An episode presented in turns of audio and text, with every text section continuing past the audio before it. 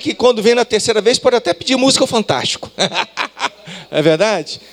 E eu veria com o maior prazer. Que igreja, que igreja viva. Eu não sei, mas enquanto eu estava ali desfrutando da presença de Deus, desfrutando do culto, me divertindo no culto, porque eu não sei como que funciona aqui na igreja, mas lá na minha igreja, eu me reúno ali na missão, toda reunião, antes do início do culto, alguém aparece ou pessoalmente ou no telão e fala a seguinte frase: divirta-se no culto. E é para se divertir mesmo, é para ter alegria, é para ter expressão. Eu estava ali me divertindo, curtindo o culto, e pensei: eu acho que a coisa mais sábia que eu poderia fazer na hora de ministrar é levantar as mãos e ministrar a bênção e ir embora. Né? Que a graça do Senhor Jesus, que o amor de Deus e a consolação do Espírito Santo esteja sobre todos vós. Amém. Fomos tremendamente abençoados já aqui. Mas o pastor também orou sobre uma palavrinha que sempre me chama atenção. Certamente eu falei na primeira vez, vou falar hoje, em todas as vezes que eu estiver ministrando, eu vou estar trazendo essa palavra que é ainda não, quando na minha apresentação lá, eu tenho fome, tenho sede do Senhor também. Bota lá, Pedro, a minha. E aí, agora sim. Olha o bonitão aí, ó. Então, essa é a palavra. Crie grandes expectativas sempre que você estiver no meio do povo de Deus. Aliás, crie expectativas, porque Deus vai te atropelar a qualquer momento. Não só quando você vem ao culto, não só quando você está orando, na sua devocional, na leitura bíblica, nos louvores, nos cânticos, mas crie expectativa de que Deus vai falar ao seu coração. Você ouviu a oração do pastor aqui? Muita expectativa. Eu não sei você, mas quando eu venho participar de um encontro desse, eu venho com muita expectativa porque eu vou apresentar daqui a pouco minha família, eu tenho muitos afazeres, eu tenho empresas para cuidar, eu tenho muitas filhas para cuidar, eu tenho uma surpresa para apresentar para vocês, que está fresquinha aqui agora para cuidar também. Ah, por, por curiosidade, dois dias depois de eu aceitar o convite do apóstolo Marcos e do pastor Joaci para estar aqui com vocês. O meu pastor, o pastor Simon, me ligou, porque eu fiz uma viagem recente e ele me perguntando como é que foi a viagem, e ele me convidou para pregar na minha igreja hoje à noite. Eu deveria estar lá na minha igreja hoje pregando. Olha só que responsabilidade, né? Mas eu estou aqui nessa noite com os irmãos. E eu crio muita expectativa, porque quando eu venho aqui eu falo, o que, que Deus vai falar ao meu coração? Uma dica preciosa, uma instrução da parte de Deus, um, uma maneira de você certificar se você está com muita expectativa no seu coração é o seguinte: o que é que você vai falar para os seus filhos, o que é que você vai falar para os seus netos sobre o que aconteceu nessa noite aqui. Essa expectativa tem que estar no nosso coração, irmãos. Porque é possível que depois de um tempo frequentando, participando, é, interagindo na comunidade, você nem cria mais expectativa. Você vem porque, afinal de contas, é domingo à noite, é um costume, a gente tem que ir lá, ver os irmãos, é legal, é divertido. Crie grandes expectativas. Eu fui muito abençoado até esse momento. Eu vi aquele cartaz, aquele painel lá atrás com a pintura, com desenho que as criancinhas fizeram das mães. E eu me lembrei que em novembro do ano passado, eu estava em Anápolis participando de um seminário sobre paternidade. Incrível, grandes coisas eu aprendi ali. Eu vou falar alguma coisa sobre isso, sobre o que eu aprendi, que já estou aplicando lá em casa. E neste treinamento, o pastor, que é um sul-africano, está registrado inclusive no livro dele, de um grande movimento no mundo que eu nem conhecia, que se chama O Mundo Precisa de um Pai. E lá no livro, e ele falou isso lá no treinamento, ele fez uma dinâmicazinha com os filhos dele. Eu vou mandar, eu vou, me lembre, eu vou escanear essas, essas páginas do livro que tem umas carinhas, umas carinhas, várias carinhas, igual o emoji, várias carinhas, rindo, chorando, alegre, divertido, zangado, várias carinhas, duas páginas de carinhas. E o pastor pediu para os filhos deles marcarem: Como que vocês me enxergam? Eu me lembrei dessa história quando vi o painel ali que as crianças desenharam, as irmãs, uma dinâmica, até tirei uma foto, já mandei para minha esposa, falando, vamos fazer isso lá na missão também, pedir para os filhos desenharem os pais, para que os pais possam identificar lá quem é, qual é o meu desenho, afinal de contas. Mas aí o pastor disse no testemunho dele que quando ele viu o pequenininho, menor da turma lá, quando sinalizou a, a, o emoji, a carinha, viu que o pai estava bravo, sisudo. Aquilo bateu no coração do papai, desse pastor, e falou: nunca mais o meu filho vai me enxergar assim eu vou mudar todo o meu jeito de entrar em casa. Ele relata no livro que ele entra já brincando, passa uma mensagem secreta e já entra dando rolamento e brincando com os filhos, atirando e abraçando, para que o filho possa ter uma nova imagem do pai. Porque no fundo, no fundo, a imagem que o filho tem da mãe, a imagem que o filho tem do pai, é a imagem que o filho tem do Pai do céu. Você é o reflexo de Deus na vida do seu filho. Eu estava olhando ali a carinha das mamães desenhada pelos meninos. Como que o filho, como que o seu filho te enxerga? Quando passar essa, esse scan, esse, essa foto da página lá das carinhas, qual é o desenho que o seu filho vai marcar? Qual o semblante que o seu filho lembra de você? Eu já aprendi muito hoje. Eu já aprendi que as mães precisam trazer os filhos ao altar e apresentar a palavra. Já foi ministrado aqui, é você, papai. É você, mamãe. Dia das mães, que privilégio. Estar tá aqui com os irmãos nessa noite, compartilhando uma palavra no dia das mães. Que legal. Como que eu já aprendi coisas incríveis nessa noite aqui. Como que eu já fui abençoado. Eu acabei de chegar de uma viagem, como eu disse, e foi uma viagem incrível, mas a primeira coisa que o guia falou quando ele pegou a palavra lá no ônibus que a gente estava fazendo um traslado, ele falou assim: "Olha, dentro de vocês tem uma anteninha. Ligue essa anteninha agora."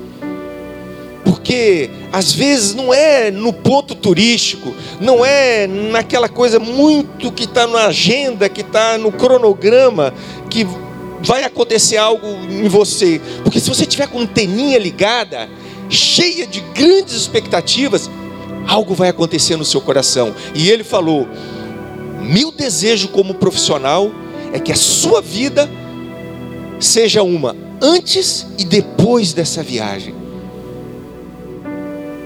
eu falo mesmo para você nessa noite. Que a sua vida, a vida da sua família, a história da sua casa e da sua família seja marcada entre antes e depois desta noite, porque Deus vai te atropelar nessa noite. Deus já está falando ao seu coração nessa noite.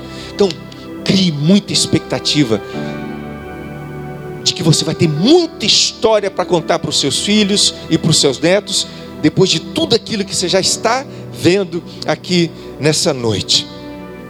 Ah, eu quero então é, ler um texto da palavra de Deus meditar nesse texto, um texto muito conhecido. Eu pedi o Pedro para poder é, eleger aqui uma mãe. Você colocou, Pedro, na mão do. Já está aí, né? Então, uma mãe, dia das mães, nada mais justo, vai estar tá lendo para a gente o texto dessa noite, que é o texto de Lucas, capítulo 15 a partir do verso 11, texto muito conhecido, a parábola do filho pródigo, do verso 11 até o 32. Então vou ler toda a parábola do filho pródigo. Então preste atenção naquilo que Deus já vai estar ministrando ao seu coração a partir da leitura da irmã. Pode ler, minha irmã. Continuou certo homem, tinha dois filhos. O mais moço deles disse ao pai: Pai, dai-me a parte bem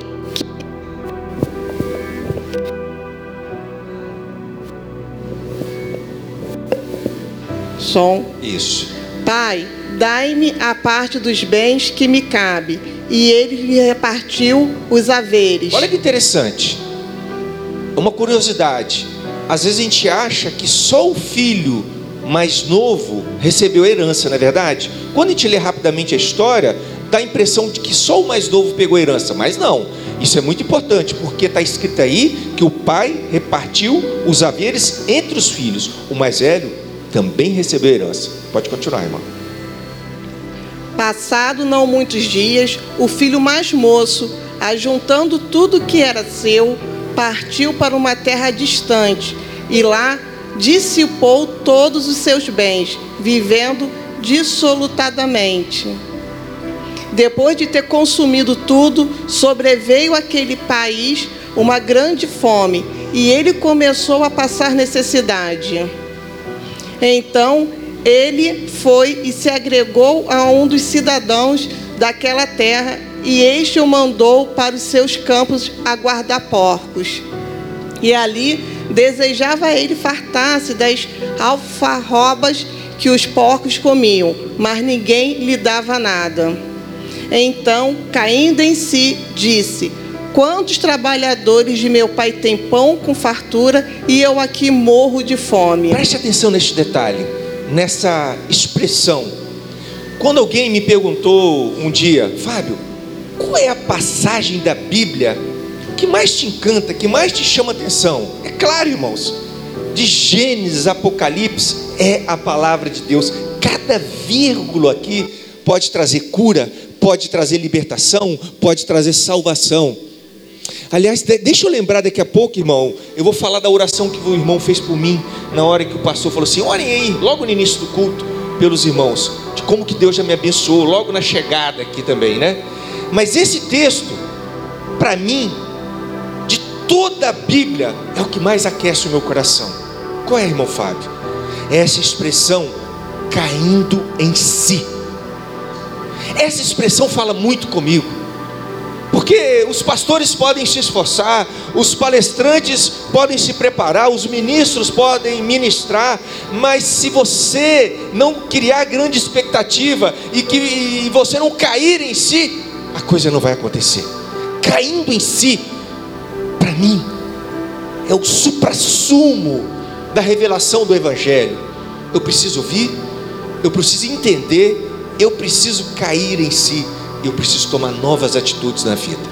Pode continuar, irmã.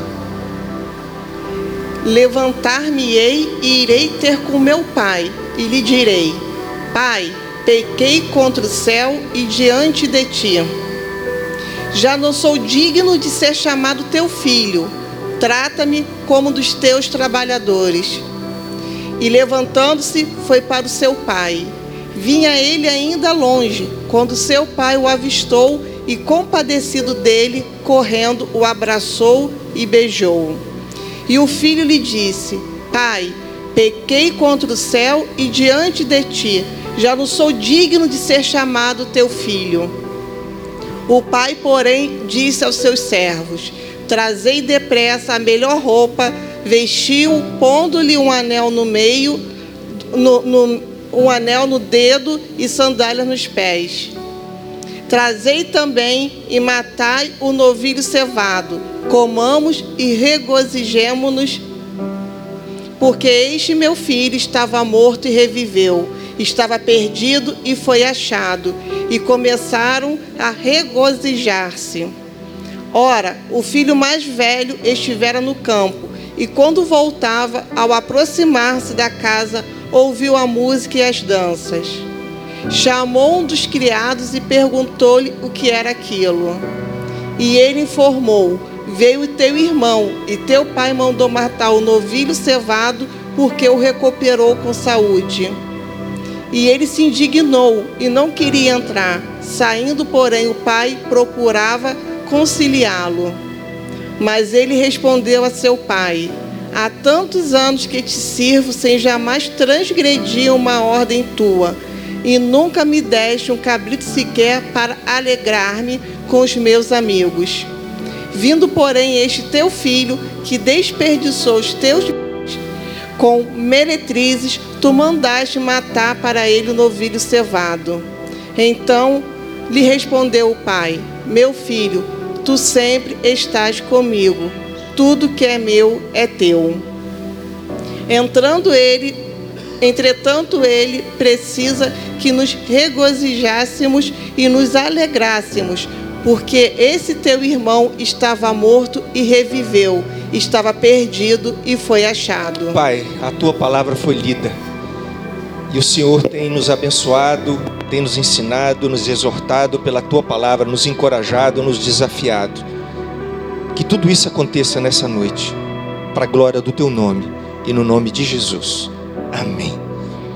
Irmãos, entre tantos ensinamentos que nós poderíamos retirar deste, deste trecho da palavra, vocês sabem muito bem que Jesus estava ministrando uma série de mensagens de, de coisas perdidas. Ele falou da ovelha perdida, falou do, da, da dracma perdida, e o texto que acabamos de ler fala do filho pródigo, ou filho perdido. E entre tantos ensinamentos que nós poderíamos trazer nessa noite, noite especial, noite de Dia das Mães, eu diria que se fosse no dia de hoje, e se Jesus fosse contar a mesma parábola, ele começaria assim: certa mulher tinha dois filhos. Por quê? Porque falta homem no mercado. Estávamos conversando antes aqui. Falta homem no mercado. Se eu puder fazer uma contagem rápida aqui, The Flash, certamente tem mais mulheres do que homem. E não é um privilégio da Batista Filadélfia, não. Eu tenho andado por aí no Brasil e tenho percebido que este, essa situação acontece no Brasil todo, se não no mundo todo. Qual é a situação? As mulheres estão dando um banho nos homens. No que diz respeito à participação, no que diz respeito a ministério, no que diz respeito a cuidado da família. Eu brinco com a minha esposa porque eu trabalho há 23 anos nesse ministério. Vou apresentar daqui a pouco o material que eu tenho preparado desde então. Já falei isso na outra, no outro encontro para vocês. E lá no Instagram é muito interessante porque tem as estatísticas. E 80% do meu público é feminino. E eu brinco com a minha esposa, eu falo, claro que o bonitão aqui, né? Atrai. Não, não. É porque as mulheres estão preocupadas com as suas famílias. Falta homem no mercado. E eu insisto, acredito que se Jesus contasse a mesma parábola hoje, aqui nessa noite, ele começaria dizendo: Uma mulher tinha dois filhos, porque não tem nem pai. Existem sete milhões de brasileiros que não tem sequer o nome do pai na sua certidão de nascimento. O que é que tem no lugar do nome do pai da certidão de nascimento de sete milhões de brasileiros? Asteriscos asteriscos, asteriscos e asteriscos. Não sabe nem quem é o pai. Falta pai no mercado. A segunda coisa que me chamou a atenção nessa releitura que fiz para preparar esse estudo nessa noite para vocês foi essa expressão aqui no verso 13 que diz que o filho foi para uma terra distante. Passado não muitos dias, o filho mais moço, juntando tudo que era seu, partiu para uma terra distante. E aí fiquei me perguntando: o que seria essa terra distante? Seria uma cidade distante? Nós estamos aqui no Espírito Santo, uma lá do, do Rio Grande do Sul, ou uma lá do Acre, uma cidade distante? A terra distante aqui, escrita no texto, seria um país distante? Será que o filho foi para um país distante? Será que ele foi para outro continente, bem distante daquele que ele estava?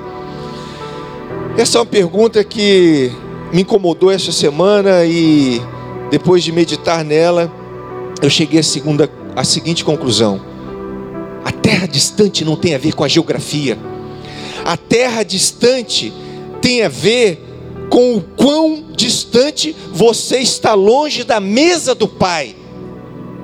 Não importa a geografia. É possível, pastor, que os irmãos que estão frequentando a igreja, participando dos cultos, dos ministérios, tantas tantas programações legais, tem um piquenique, tem um encontro de casais, tem um encontro de solteiro, tem um o jantar dos namorados, tantas programações, mas é possível que você esteja participando de tudo isso e ainda esteja longe da mesa do Pai. Talvez você está numa terra distante e nem sabia. E Deus me trouxe aqui nessa noite para falar isso para você. Que terra que você tem andado? Você tem desfrutado da mesa do Pai? Você tem se divertido diante da mesa do Pai? Ou você, como pródigo, estava numa terra distante, e terra distante é local de escassez, terra distante é local onde não há alegria, não há gozo, não há prazer, não há comunhão, não há riquezas, não há prosperidade. A terra distante não é uma geografia, mas é um estado de espírito, é uma decisão interior. Onde você tem colocado os seus pés? E aí, pensando nessa questão da terra distante, e lembrando da, da viagem que meu pastor me ligou essa semana para me perguntar como é que foi, foi um, uma viagem incrível. Incrível por vários motivos, talvez para mim especificamente, porque era um destino que não era o destino dos meus sonhos. Nós viajamos 14 horas de avião, fomos para a Ásia.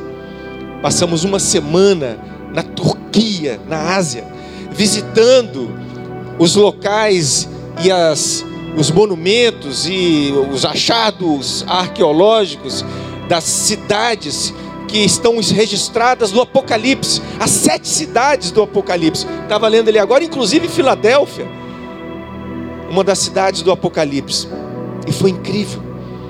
E para mim foi tudo tão especial, porque, como eu disse, eu confesso, não era a cidade, não era a viagem dos meus sonhos, não era o destino que eu gostaria da minha esposa, certamente, mas não era o meu destino predileto. Mas Deus se mexeu, Deus articulou e criou alguns encontros e algumas situações. E lá estive 15 dias, uma semana na Turquia e uma semana em Israel. Que viagem!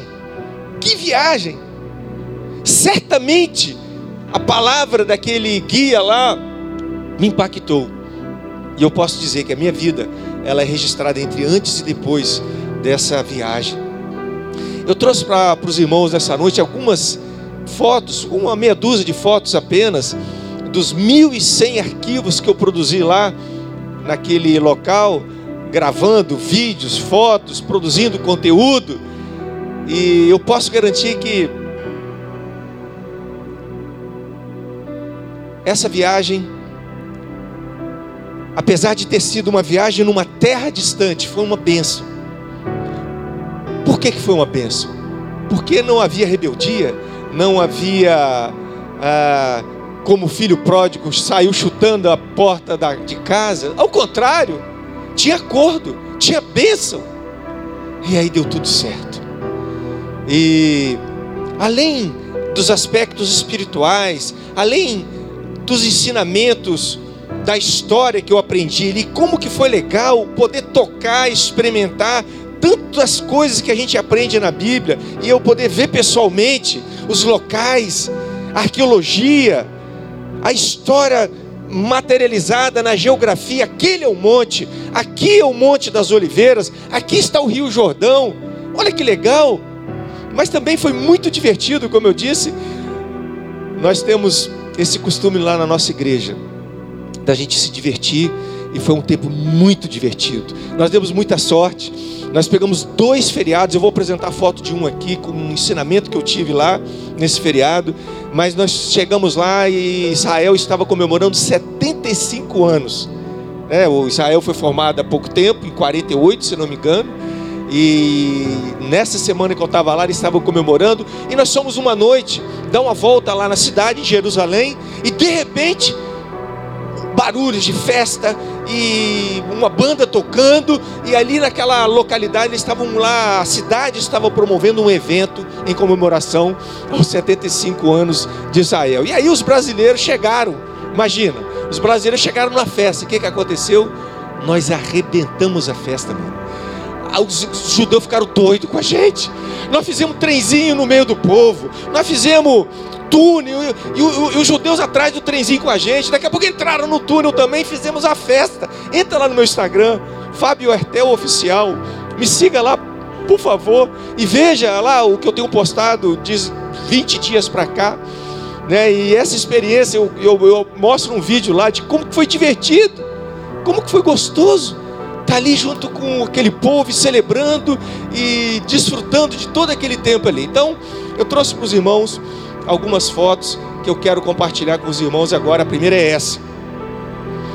Essa foto, eu até me orgulho dessa foto, porque não sei se está dando para enxergar aqui, mas era um jovem. Eu estava lá no, no, Muro das Lamentações, era um programa lá da, da nossa caravana, e aí, de repente, esse camarada passa no nosso meio com uma AK-47, um fuzil do poderoso exército de Israel. E é muito comum ver essa cena lá. Aí, por que, que eu me orgulho dessa foto, né? Porque ele passou por mim, eu não ia ficar lá tirando foto do sujeito, sei lá, se tinha alguém atrás que poderia perceber eu estar tá tirando foto. Mim, né? Que, que você está tirando foto desse cara aí agora? Eu passei assim disfarçado, liguei a máquina e fiz assim, ó, pac! Tirei a foto de costa, saiu essa foto aí. Né? E por que, que eu trouxe essa foto para os irmãos? Porque é muito comum lá em Israel você vê jovens de 16, de 18 anos que servem ao exército, é obrigatório o serviço militar lá, de 16 a 18 anos, mas meninas, rapaz, uma menininha, um fuzil na mão, e eles andam pela cidade, eles vão em todo lugar. Você vê jovens, como eu vi aqui no cinema, nos restaurantes, se for na praia, leva arma, por quê? Aí vem o ensino. Aí vem o ensino um estrategista militar, inspirado na Torá, na palavra de Deus, treinou o poderoso exército de Israel.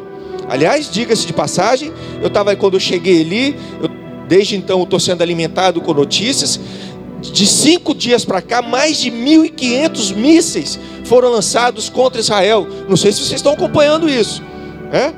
Mais de 1.500 mísseis foram lançados ali da faixa de Gaza para cima de Israel. Eles estão em conflito, né? Tá o caos, é tenso, o local é tenso. Então, quando você vê jovens armados assim, você fala: Meu Deus, né? Será que vai tocar sirene agora? Porque toca uma sirene.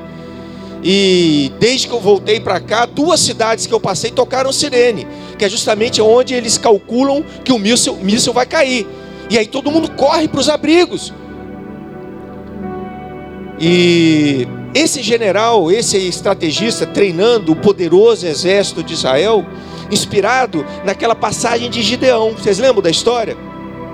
Deus foi começou a tirar o, o exército, né? diminuiu a quantidade de exército, e de repente fez lá uma pegadinha. Falou: Gideão, manda esse povo beber água. E o povo foi beber água. E quais foram os que Gideão escolheu que Deus mostrou? Fique só com esse aí. Esses 300 aí, aqueles que beberam água com a mão assim, mas não largaram a sua arma, bebendo com a água com a mão e a outra arma na mão, olhando, atentos. Deus falou: esses aí que estão com a arma na mão, que não tiraram o olho da batalha, esses são os escolhidos. Esse vai ser o exército que vai derrotar o inimigo. E aí o, o general, o estrategista, inspirado nessa palavra, treinou o exército de Israel e os meninos e os que estão lá servindo jamais podem largar a sua arma. O maior pecado que um militar pode cometer do exército de Israel é perder a sua arma. Você pode perder o que você quiser, mano, mas não perde a sua arma quando você está no sal. O guia falou que se o, o, o militar de Israel estiver ali em pé, com a arma na mão, chegar cinco inimigos, tomá-lo em assalto, bater nele, roubar a arma dele, mesmo assim ele vai ser julgado, porque perdeu a sua arma. Não perca a sua arma. Qual é a lição que eu tiro para mim? E aí te faço uma pergunta: quais são as armas que você jamais tem largado? Arma para o cristão tem a ver com os preceitos de Deus, com os valores de Deus. Quais são os valores, mamãe, dia das mães? Quais são os valores que você jamais larga? Que você jamais se afasta deles? Porque é aí que você vai garantir a vitória. A vitória da sua casa, da sua família, do seu ministério está ligada com as armas que você não tem largado. Veja essa outra foto também, muito interessante. É, foi, como eu disse, a comemoração de dois, dois feriados lá. A gente estava lá e duas comemorações distintas. A primeira em homenagem ao, ou à lembrança do Holocausto, e essa aí que foi no outro dia ou dois dias depois, em homenagem a todos os militares que tombaram em guerra defendendo a pátria de Israel. E aí o que, que acontece? Em todo o país de Israel toca uma sirene.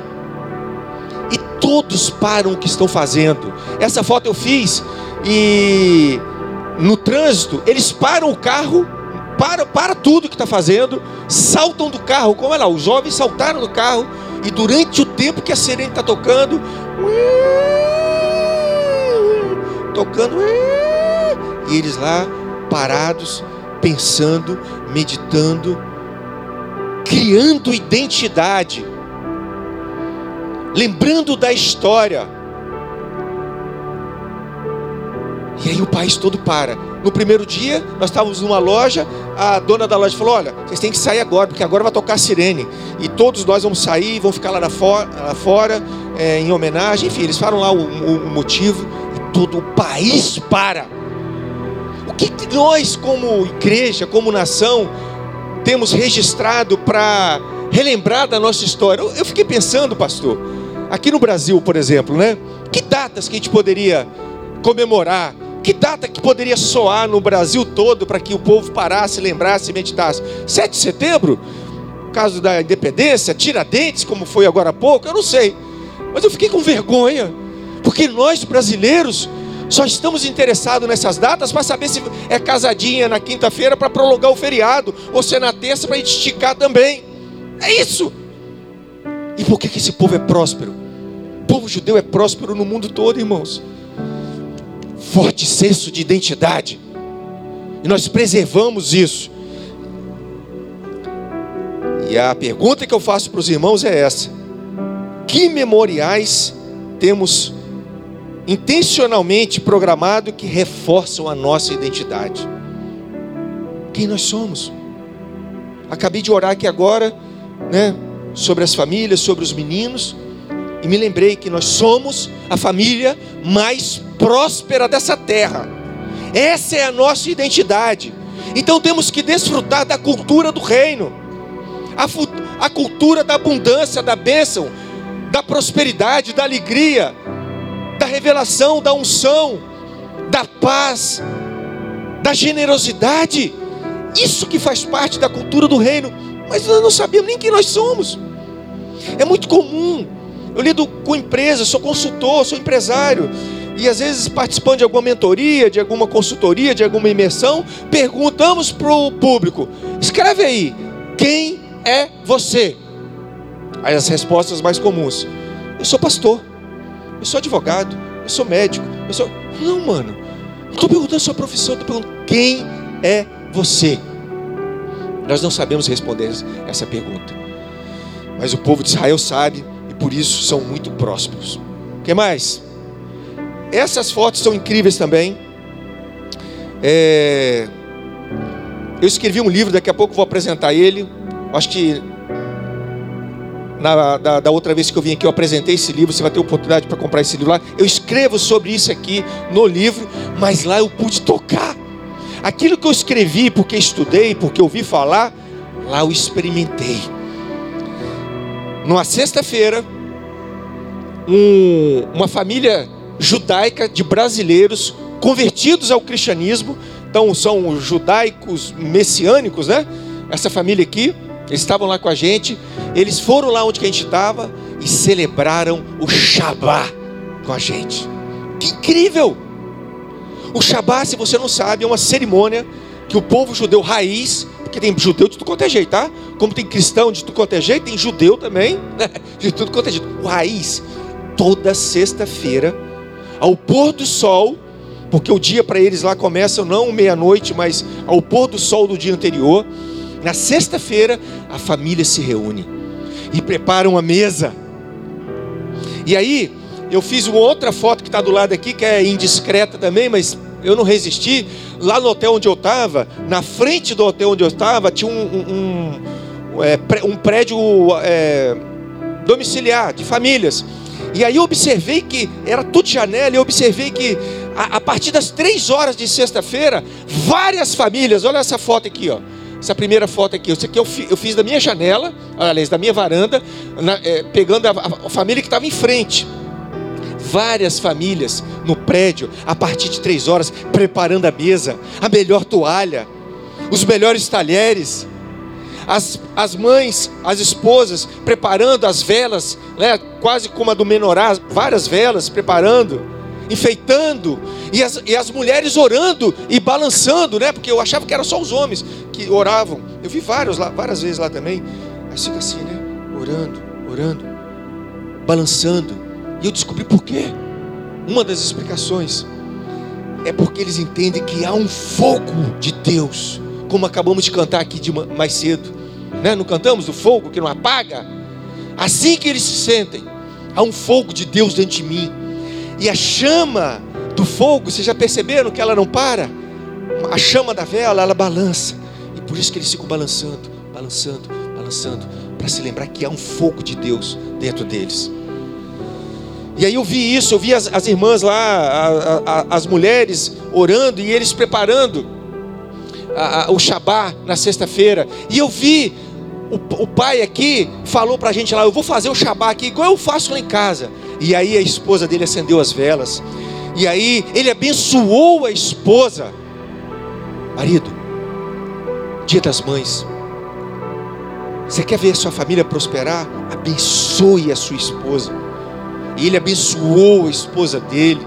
Ele inclusive leu Provérbios 31 e oraram e cantaram. Como que foi divertido o jantar. E ela é cantora e ela cantou e ensinou a gente a cantar uma musiquinha mais ou menos assim: Shabbat Shalom, Shabbat Shalom, Shabbat Shalom, Shabbat Shalom. Ei, Shabbat Shalom, Shabbat Shalom. Shabbat Shalom, Shabbat Shalom. Alegria. Os meninos oraram, repartiram pão. E tinha um cálice, repartiram e brindaram, e se alegraram e comemoraram. E o pai abençoou os filhos. Depois ele botou, olha lá, os pais, olha lá, ó, abençoaram os meninos, eram até gêmeos. Gente, foi lindo. Foi lindo. Que viagem. Que experiência. Por que, que o nosso povo não é próspero como o povo judeu? A gente não faz cerimônias como essa. Preste atenção, não é para confundir o que eu estou falando, por favor. Toda vez que eu falo isso, eu repito: eu não tenho nada a ver com o judaísmo, mas eu tenho muito a ver com aquilo que eles têm, estão fazendo, de princípio da palavra que dá certo. Aí eu quero para mim. A minha esposa saiu de jantar e falou: amor, nós vamos fazer um shabá lá em casa. Eu falei: tá fechado. Eu não sei como é que vai ser, pastor. Eu não, eu não sei se vai ser o quintar, o shabá, o sextar, o domingão, o segundar. Nós vamos fazer uma reunião com a família e nós vamos celebrar. E eu vou abençoar minha esposa, eu vou abençoar minhas filhas. E aí está tudo muito certo. Eles tão, são, são tão criteriosos que essa última foto aqui que eu fiz lá no hotel é do elevador. Esse elevador é um elevador específico. E o que, que acontece com esse elevador? Está escrito ali, ó, opera, o elevador do Shabá. Não toque nada, porque eles têm tanto medo de infringir. É lá uns negócios meio diferentes do que a gente está acostumado, irmãos, mas eu respeito, né? Eles têm tanto medo de infringir as regras lá da comunidade que eles nem tocam no elevador. O que, que esse elevador faz? O prédio tem 50 andares, ele para de andar e andar. Primeiro andar para, segundo andar, você entra, sai e nem toque nada. Esse elevador aqui, ó de tanto que eles levam a sério. Porque para eles, esse dia é um dia da família, um dia sagrado, um dia para se dedicar ao estudo da palavra, da meditação, da bênção. E aí, fazer uma pergunta: que encontros nós temos promovido para intencionalmente celebrar e ministrar as bênçãos, mamãe e papai. Quais são as cerimônias que você tem feito, que você tem articulado, que você tem preparado, que você tem investido tempo, recurso para poder promover esses encontros da família onde você pode abençoar os seus filhos? Você lembra da, da história dos valores da arma? Eu aprendi lá naquele seminário lá em novembro do ano passado também, e isso me marcou profundamente.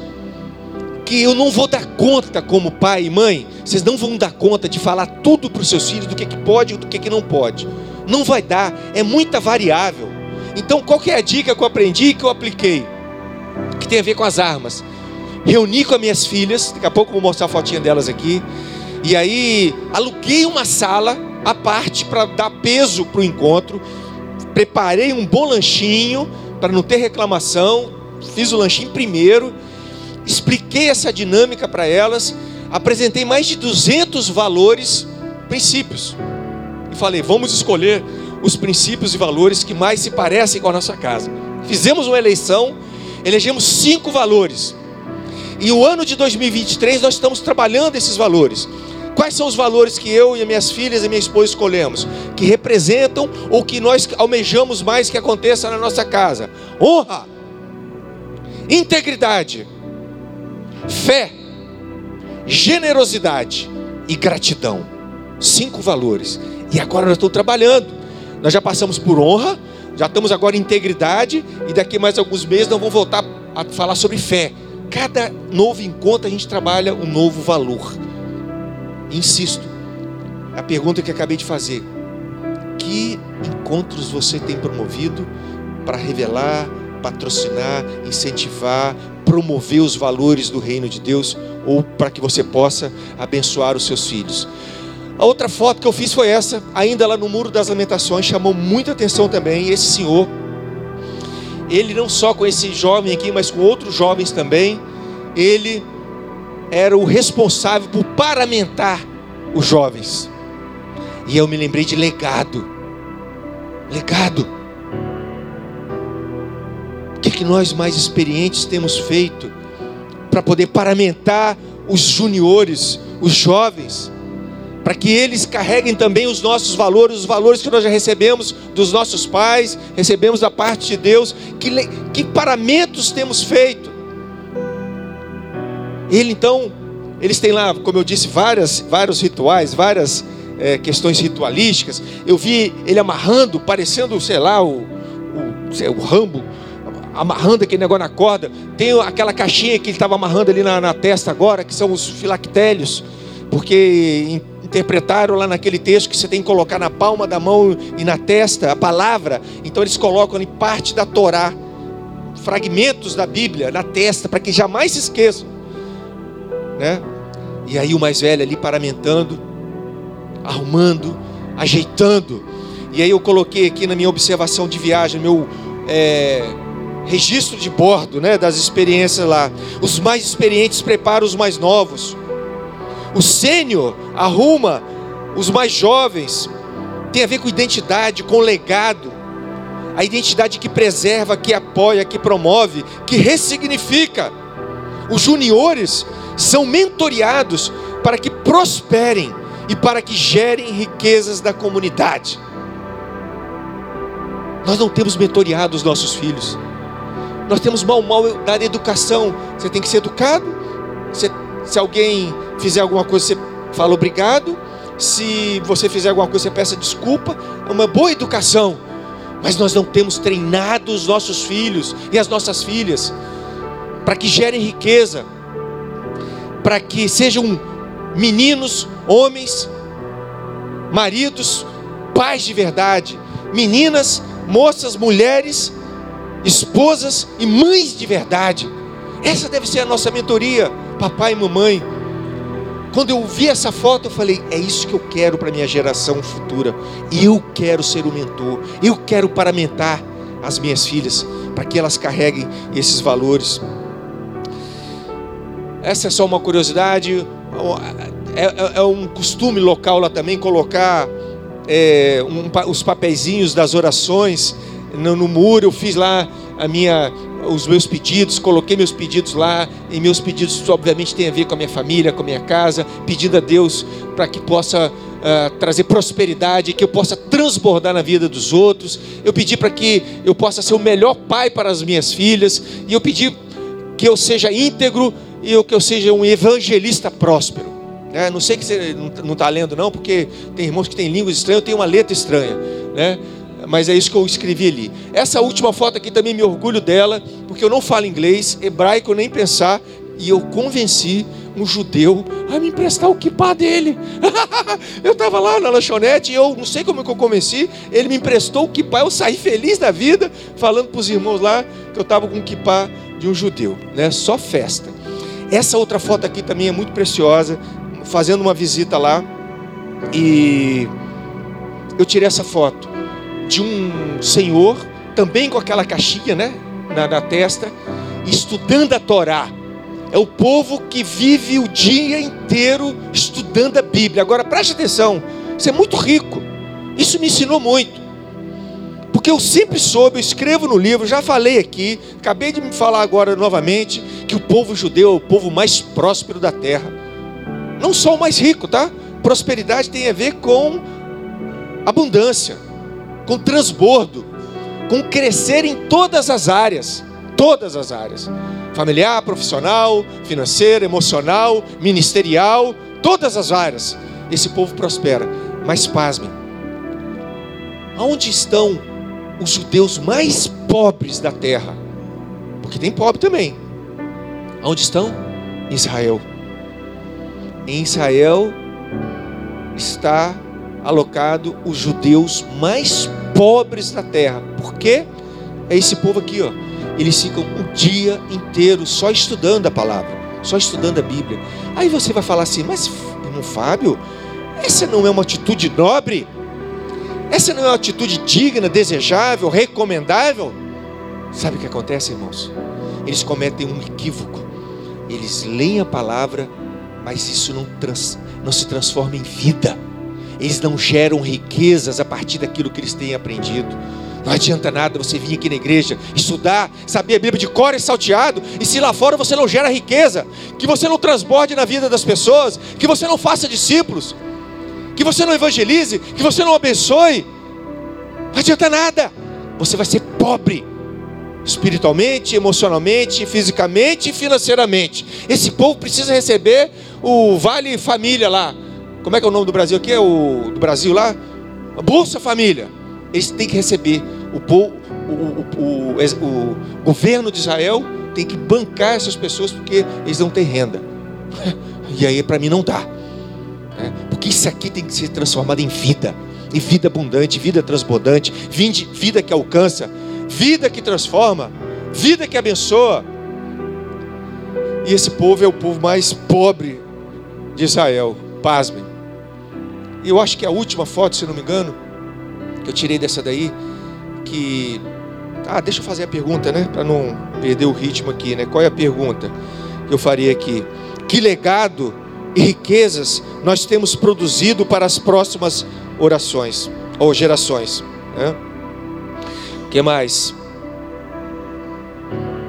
A última, que é essa da bandeira de Israel. Irmãos, eu pensei que os Estados Unidos era o povo que era mais tinha mais senso de patriotismo, de nacionalismo, porque quando a gente vai para lá a gente vê muita bandeira, é verdade, dos Estados Unidos, mas quando eu cheguei em Israel, eu fiquei abismado de tanta bandeira pelo país todo. Tudo bem, era uma semana de comemoração, mas eu fiquei impressionado assim mesmo. E aí fiz essa foto em um enfeitezinho que tinha lá numa mesa, e depois fiquei me perguntando, engraçado, a bandeira de Israel tem a estrela de Davi. E por que estrela de Davi? Se quando a gente lê a Bíblia, tem a história de Salomão, o filho de Davi, que o próprio Deus falou que seria o mais próspero e o mais sábio, e que jamais haveria outro na face da terra que seria, que seria tão próspero e sábio como Salomão. Por quê? a estrela de Davi e não uma referência a Salomão. Eu fiquei pensando nisso e cheguei à seguinte conclusão: é porque Davi começou bem, teve lá uns probleminhas, mas terminou bem. E Salomão começou muito bem também, teve também uns probleminhas, mas terminou mal. A lição que eu tive e que eu quero compartilhar com os irmãos nessa noite é essa. Mais importante do que começar bem é terminar bem. Dia das Mães. Eu sei que a maternidade é algo muito especial, principalmente nas primeiras fases das, das crianças. Mas tão importante quanto começar bem é terminar bem. Mamãe, os seus filhos precisam de você. Papai, os seus filhos igualmente precisam de você. Aliás, eles clamam pela tua bênção. Lembra de Esaú, o homem formado, o homem próspero nos seus negócios, mas falou para o seu pai: Papai, me dê também a sua bênção, papai. Os nossos filhos precisam do nosso cuidado e da nossa bênção. Aí está minha família e a família linda que Deus me deu, as gêmeas Isabela e Monique, a de cá do meio a Ana Paula, pequena, Alícia. Eu acho que eu já mostrei essa foto para vocês da outra vez. A Alícia chegou lá em casa, ela tinha um ano e dois meses, e logo de cara ensinamos o princípio da bênção para ela.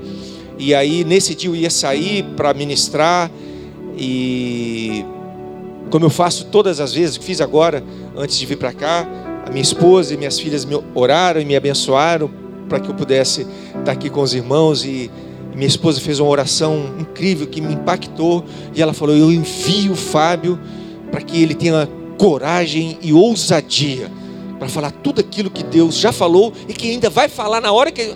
Amor, Deus vai falar com você quando estiver lá no púlpito. Amém. E já está acontecendo isso aqui.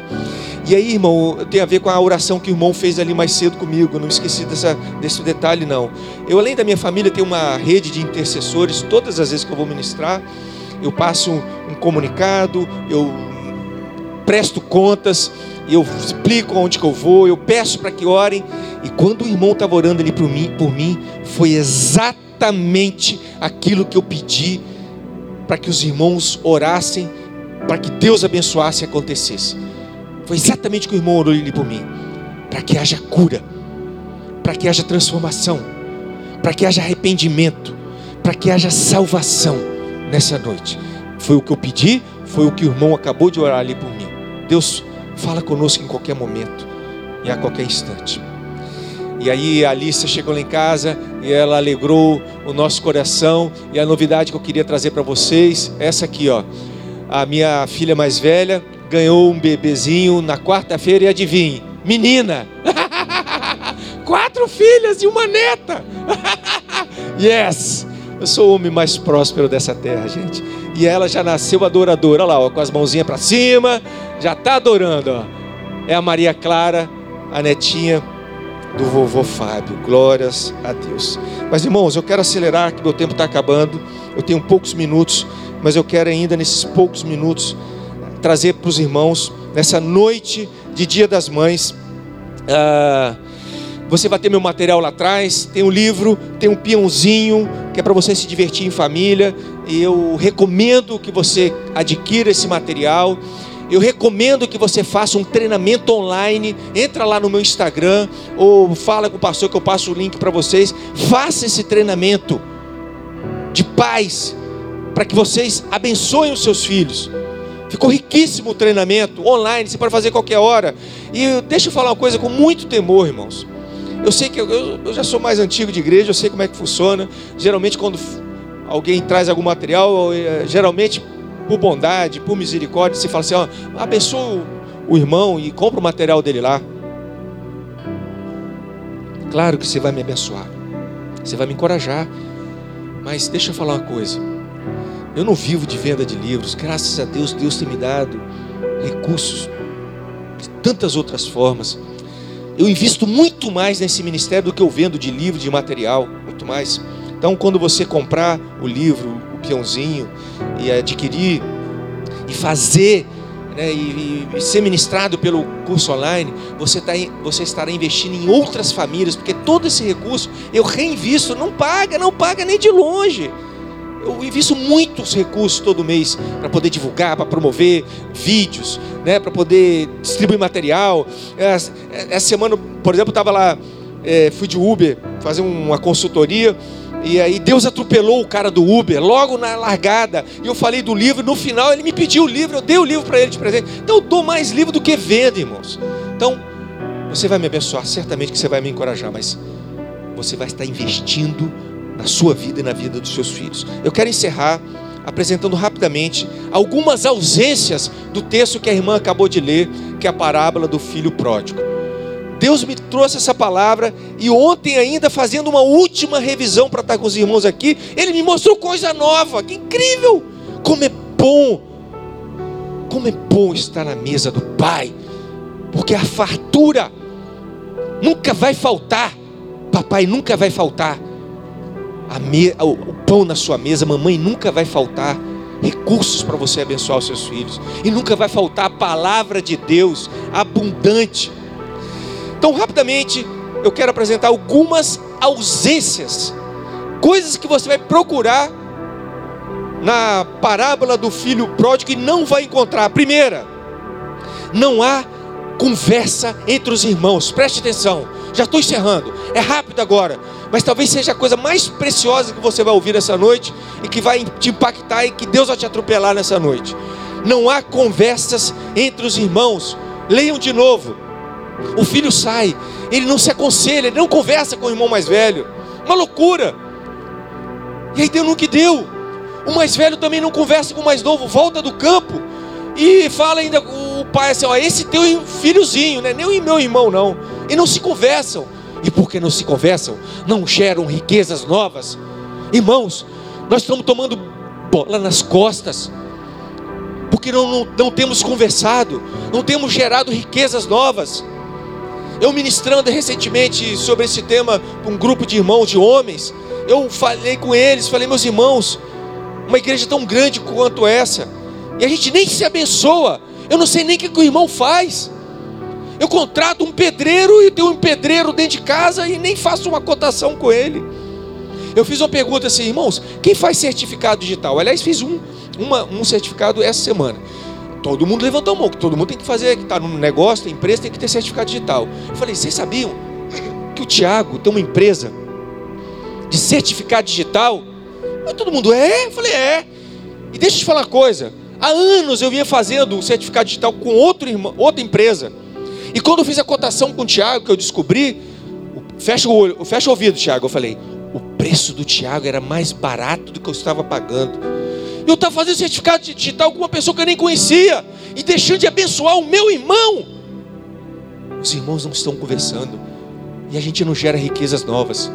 As mulheres estão conversando, as mulheres se conversam, as mulheres, olha, olha no, WhatsApp da sua esposa a quantidade de grupos que ela tem. Elas arranjam carona, elas fazem brechó. Essa semana minha esposa veio, falou: amor, fiz lá um negócio na escola e vendi todos os uniformes antigos da, da Alicia, da pequenininha. Botou na sacolinha, eu botei um, um folderzinho do, do aplicativo Benção e lá se vai e a venda. Eu perguntei ela antes de vir para cá, amor, naquele grupo lá da missão de mulheres empreendedoras, quantas? Quantas mulheres estão lá naquele grupo? Ela falou 60. 60 mulheres se conversando e fazendo negócios entre si e se abençoando e gerando riquezas. E nós, homens orgulhosos, não se conversam, não se conhecem e não geram riquezas novas. Foi o que aconteceu com os irmãos.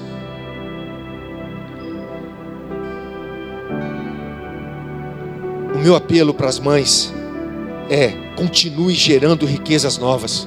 As mulheres estão fazendo muito bem isso. A segunda coisa que você não vai encontrar na parábola: não há a bênção do Pai. Pasmem, não há uma palavra de bênção do pai para os filhos. Assim, lá no final, uma falazinha, uma falazinha lá do, do, do pai com o mais velho, falando: Não, filhão, tudo que eu tenho é teu, tal, mas aquilo não é caracterizado uma bênção Porque bênção não é pensamento, bênção não é sentimento, a bênção é uma verbalização de um pai, de uma mãe apaixonada que impacta o filho para vê-lo prosperar. Vocês já aprenderam isso na última ministração que eu tive aqui. Nessa parábola não tem a bênção do pai. E pasmem, lembra que eu falei que Deus me revelou algo novo ontem? Eu lendo de novo o texto, falei, peraí, peraí, e li de novo. E eu descobri que o pai da parábola sequer dirigiu uma palavra para o filho. Leia a parábola novamente. Em nenhum momento o pai sequer fala com o filho. Eu achei inacreditável, eu descobri isso ontem. Falei, meu Deus, o pai não só não abençoou, como nem sequer trocou uma palavra com o filho, o pródigo que foi. Mais velho, ele conversou um pouquinho no final, mas o pródigo, nenhuma palavra. Aqui no verso 22, quando o, pai, o filho volta, o, fala assim: O pai, porém, disse aos seus servos. O pai conversou com o servo, mas não teve uma palavra para o filho. A bênção é necessária nos dias de hoje. É a bênção que revela a identidade, o propósito e o destino dos seus filhos. Talvez por isso que os dois filhos estavam perdidos. Não só o pródigo. O filho mais velho estava perdidinho também. Por quê? Não tinha identidade, não tinha propósito, não tinha destino. Não sabia quem ele era, não sabia para que, ele veio nesse mundo e nem sabia para onde ele ia, nem qual o legado que ele ia deixar. E por isso estavam perdidos. Não há a bênção do Pai nessa parábola. E por que não há bênção? A terceira coisa que não tem, você não vai encontrar na parábola do filho pródigo: não tinha legado. Tinha herança, lembra? Deu herança, mas legado não. Agora preste atenção. Um parênteses aqui. Na verdade, no fundo, no fundo, sempre tem legado, ok? Porque se você não fizer nada com seus filhos, se você não promover encontros abençoadores, se você não abençoar sua esposa, se você não criar estruturas que revelem a identidade dele, que promovam o senso de pertencimento e de que de fato eles fazem parte da família mais próspera da terra, se você não fizer nada, se você for um pai pasmaceira, um zero à esquerda, uma mãe displicente, relaxada e incompetente enquanto ministério de maternidade, se você não fizer nada, você deixa um legado. Qual o legado que você deixa? O legado de escassez. Seu filho vai ser escasso. Sua filha vai ser escassa. Vai ter um monte de complexo, um monte de trava, um monte de desafio. Não vai prosperar. Por quê? O legado é esse legado. Esse legado que não tem, que eu estou me referindo, é um legado abundante que faz parte da cultura do reino de Deus. Essa forma de você promover os valores e a cultura do reino, os princípios do reino. Esse é o legado desejável. Não tinha. E é fácil enxergar que não havia esse tipo de legado, porque ambos os filhos tinham uma mentalidade de escravo. Preste atenção nisso. Se você não produzir um legado que vai impactar os seus filhos, eles vão ter essa mentalidade de escravos. Lembra do mais novo? Eu vou voltar para o meu pai, e nem que eu tenha que pedir para ele ser servo lá, eu vou ser escravo dele. E o mais velho, pai, eu trabalho aqui com o senhor igual um escravo. Os dois tinham uma mentalidade de escravo, porque o pai da parábola não tinha investido num legado, esse que transforma, esse que impacta e esse que gera riqueza. Mães, deixem legado e herança para os seus filhos. Legado é aquilo que você faz e quanto mais eles usam, mais transborda, mais cresce. E herança é aquilo que você deixa, e talvez pelo mau uso, quanto mais eles usam, mais acaba. Acaba rápido às vezes a herança. Mas o legado que você vai deixar, esse jamais vai acabar. Quarta coisa que não tinha, você não vai encontrar na parábola do filho pródigo. Não foi revelado um personagem oculto.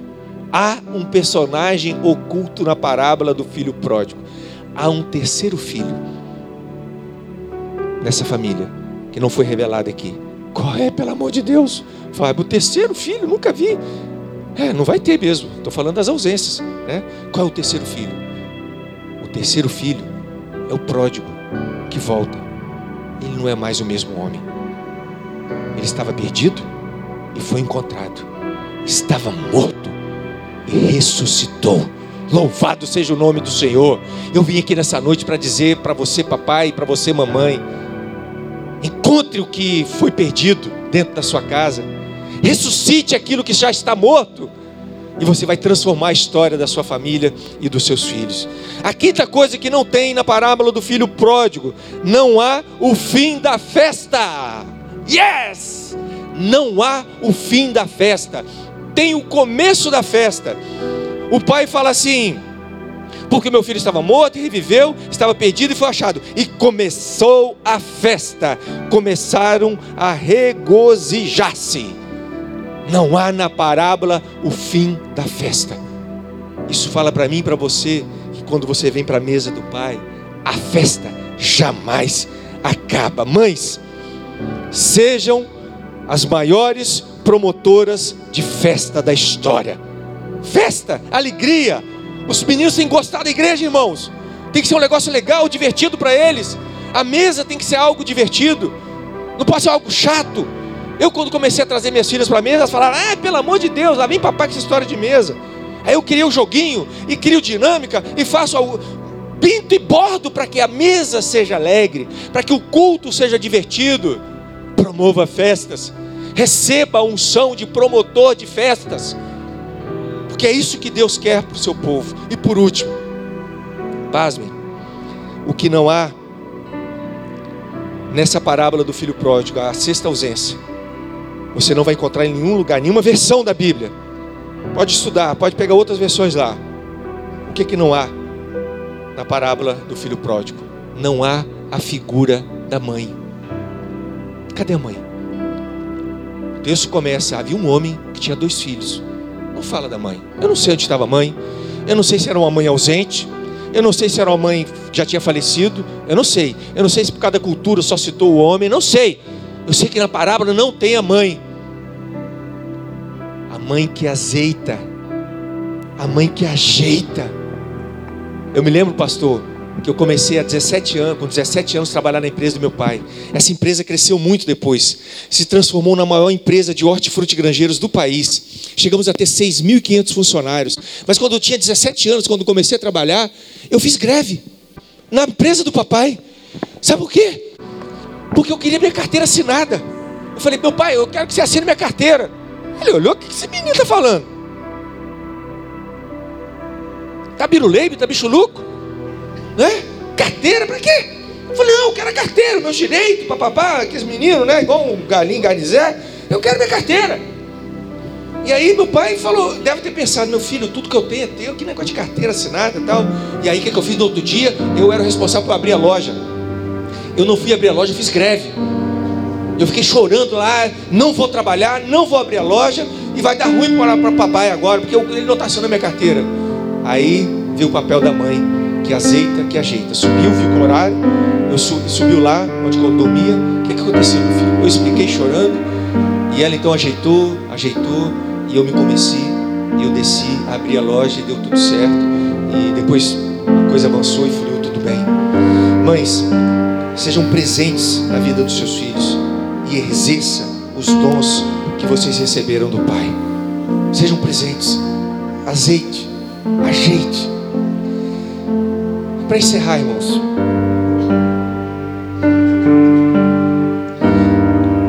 Há um princípio teológico que diz que muitos muitas oportunidades onde as mães aparecem, as mulheres aparecem na, nas escrituras, elas representam a igreja termo teológico é tipo. As mulheres são tipo da igreja, apontam para a igreja, representam a igreja. É igual o cordeiro do Antigo Testamento, porque é o tipo de Jesus, assim é a mulher com relação à igreja. Então, todos os apelos que eu fiz aqui nessa noite, neste dia especial do Dia das Mães, eu queria estender a você que faz parte da igreja. Então, eu queria que todos ficassem de pé agora para a gente encerrar. Que você ouvisse da parte do Pai que está te convidando.